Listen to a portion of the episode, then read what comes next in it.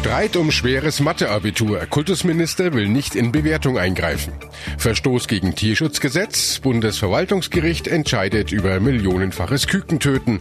Und mehr Geld für Studenten und Schüler. Das BAföG wird erhöht. Besser informiert aus Bayern und der Welt. Antenne Bayern. The Break. Willkommen zum Nachrichtenpodcast von Antenne Bayern. The Break ist die Auszeit für mehr Hintergründe, mehr Aussagen und Wahrheiten zu den wichtigsten Themen des Tages. Es ist Donnerstag, der 16. Mai 2019. Redaktionsschluss für diese Folge war 16 Uhr. Ich bin Antenne Bayern Chefredakteur Ralf Zinno.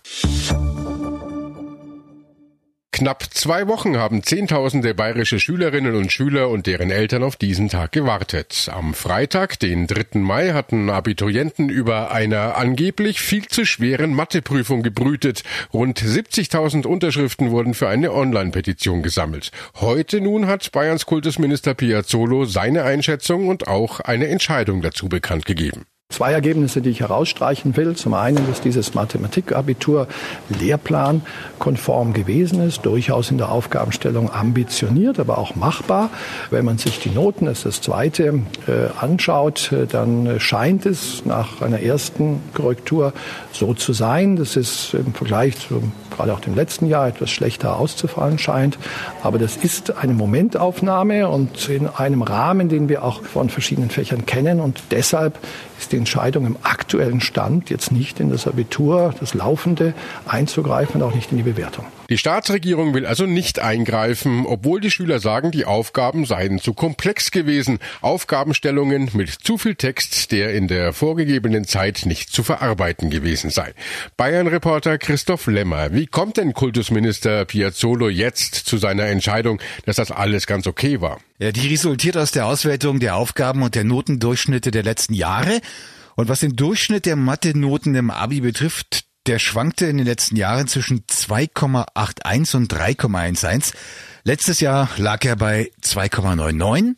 Im Schnitt der letzten acht Jahre lag er bei 3,02. So ziehen wir da mal einen Strich drunter. Die Durchschnittsnote beim Mathe-Abi in Bayern ist seit vielen Jahren immer plus minus ein Dreier.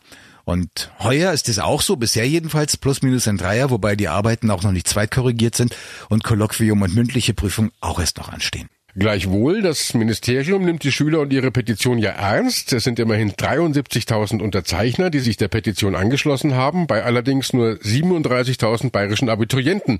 Der Kultusminister formuliert das so. Ja, wir haben in Bayern 430 Gymnasien. In all diesen Gymnasien gibt es ein Mathematik-Abitur. Und insofern haben wir viele Experten.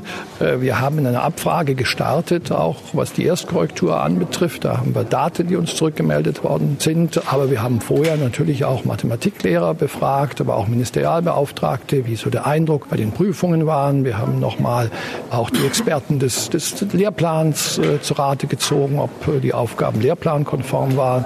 Wir haben äh, die Aufgaben äh, natürlich nochmal auch entsprechend durchgerechnet, ob das alles machbar ist. Es ist aus ganz verschiedenen Seiten der Sachverstand eingeflossen und selbstverständlich haben wir auch im Ministerium diese ganzen Daten zusammengefasst und uns intensiv in mehreren Runden Gedanken gemacht und äh, auch verglichen.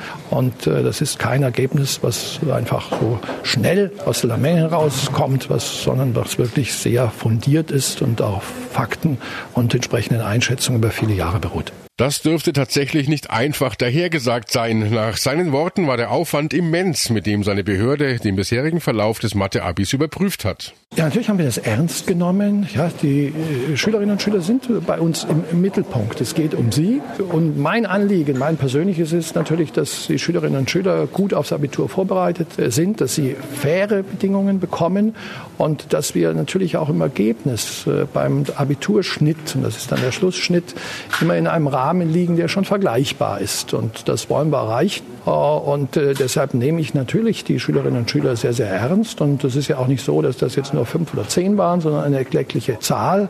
Das war ein starkes Indiz erstmal. Und jetzt ging es darum, und das haben wir gemacht, das mit Fakten zu hinterlegen. Und Sie können sich sicher sein, dass nicht nur ich, sondern äh, wir hier im Ministerium, aber auch die Lehrerinnen und Lehrer und die ganze Schulfamilie, dass denen die Schülerinnen und Schüler am Herzen liegen und dass wir uns sehr, sehr Mühe geben, sie gut auszubilden und ihnen alle Chancen auch in, auf den Lebensweg mitzugeben. Bei den Gymnasiallehrern kam die Verlautbarung Piazzolos heute gut an. Michael Schweger, der Vorsitzende des Bayerischen Philologenverbandes, sagte zu Antenne Bayern, wir begrüßen es, dass das Ministerium nicht vorschnell und aktionistisch in die Ergebnisse des Matheabiturs eingreift. Mit dieser ersten Einschätzung des Ministeriums können sich nun Schüler und Lehrer auf die kommenden beiden Prüfungswochen konzentrieren. Weiterhin empfehlen wir, die endgültige Korrektur aller Prüfungen abzuwarten. Denn jeder Eingriff kann neue Ungerechtigkeiten an anderer Stelle hervorrufen und absolute Gerechtigkeit und Vergleichbarkeit herstellen zu können bleibt eine Wunschvorstellung. Und damit noch einmal zu Antenne Bayern Reporter Christoph Lemmer. Christoph, wie geht's denn jetzt weiter? Ja, genau so, wie es ursprünglich geplant war. Also die Korrekturen gehen weiter, dann folgen die Zweitkorrekturen, dann die Kolloquien und die mündlichen Prüfungen. Und erst dann wird sich zeigen, ob die Prüfung dieses Jahr wirklich aus dem Rahmen fiel, wobei es danach im Moment nicht aussieht. Es ist eine unvorstellbar große Zahl. 45 Millionen männliche Küken werden jedes Jahr getötet. Jeder von uns nimmt das in Kauf, indem er Eier isst. Diese heftig kritisierte Praxis des Kükentötens in der Legehennenzucht steht seit heute beim Bundesverwaltungsgericht auf dem Prüfstand. Das Land Nordrhein-Westfalen hatte das Schreddern oder Vergasen männlicher Küken per Erlass stoppen wollen. Zwei Brüdereien in NRW klagten dagegen und bekamen in den Vorinstanzen Recht. Antenne Bayern Reporter Jan-Henner Reitze. Wieso müssen überhaupt so viele Küken getötet werden? Brütereien verdienen Geld damit, dass sie weibliche Küken zu Legehennen aufziehen. Es schlüpfen aber eben auch männliche Küken, die legen keine Eier und die Art der Züchtung eignet sich wirtschaftlich gesehen auch nicht zum Mästen und Schlachten, weil diese Hähne nicht genug Fleisch ansetzen. Deshalb werden die Küken schon kurz nach dem Schlüpfen getötet und zum Beispiel zu Tierfutter weiterverarbeitet. Die Wissenschaft arbeitet seit Jahren an Methoden, um das Geschlecht des Kükens schon im Ei zu erkennen. Es gibt auch schon welche, aber noch keine anerkannte die flächendeckend eingesetzt werden kann. Kann ich als Verbraucher denn irgendwas dafür tun, dass weniger Küken getötet werden? Ja, beim Eierkaufen kann man auf die Aufkleber auf den Packungen achten. Es gibt bei manchen Eiern, die dann etwas teurer sind, zum Beispiel den Hinweis auf Bruderhahnprojekte. Das heißt, das Ei stammt aus Betrieben, in denen auch die männlichen Küken aufgezogen, gemästet und erst dann geschlachtet werden, auch wenn sich das wirtschaftlich ohne höhere Preise nicht lohnt. Solche Eier gibt's in jedem Supermarkt. Bei Rewe gibt's auch schon welche aus Betrieben, bei denen das Geschlecht des Kükens im Ei ermittelt wurde. Eine Entscheidung über das Kükentöten hat das Bundesverwaltungsgericht für kommende Woche, Donnerstag, angekündigt.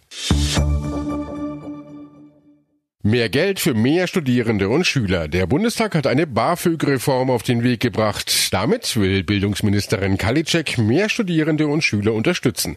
Denn die Zahl der BAföG-Empfänger ist in den vergangenen Jahren immer mehr zurückgegangen. Deshalb sollen die Elternfreibeträge nun steigen. Sie dürfen also mehr Geld verdienen. Und der Höchstsatz der Ausbildungsförderung soll ebenfalls steigen. Antenne Bayern Reporter Arne Beckmann. Um wie viel geht's denn darauf? Also der Höchstsatz soll in zwei Stufen angepasst werden. Der liegt im Moment bei 735 Euro. So viel BAföG gibt es maximal. Und dieser Höchstbetrag, der soll steigen auf 861 Euro. Und zwar in zwei Stufen. Das ist natürlich nicht einfach ein aus der Luft gegriffener Betrag. Der setzt sich aus vielen Komponenten zusammen und da wurde überall so ein bisschen an der Stellschraube gedreht. Zum Beispiel beim möglichen Wohnzuschlag wurde auch nachjustiert von 250 auf 325 Euro. Also überproportional. Da sieht man dann auch, die steigenden Mieten, die machen sich da bemerkbar. Grüne und Linke finden das aber eben noch zu wenig. Arne, der Bundestag hat ja heute auch zum ersten Mal ein neues Gesetz von Innenminister Seehofer debattiert, das sogenannte geordnete Rückkehrgesetz, das Abschiebungen ja erleichtern und beschleunigen soll. Worum geht's da konkret? Also unter anderem geht es darum, dass diejenigen bestraft werden, die falsche Angaben zu ihrer Person machen. Die sollen dann den Status Person mit ungeklärter Identität bekommen.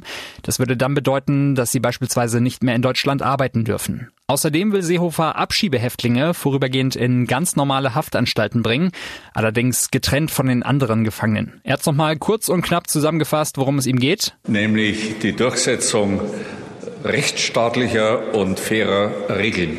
Er sagt, hier wird jedem Schutz gewährt, der Schutz braucht, aber auf der anderen Seite müssten eben die gehen, die kein Bleiberecht haben. Ja, aber da gab's heute im Bundestag ja auch ordentlich Gegenwind.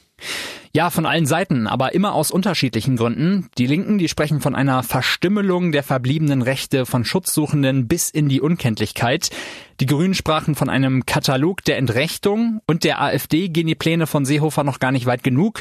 Der innenpolitische Sprecher Gottfried Curio sagte, So sehen wir jede Menge Symptomdoktorei statt das Grundproblem der offenen Grenze anzugehen. Das ist wie Messer verbieten wollen, aber die Leute, die vor allem die Messer tragen wollen, forciert reinholen.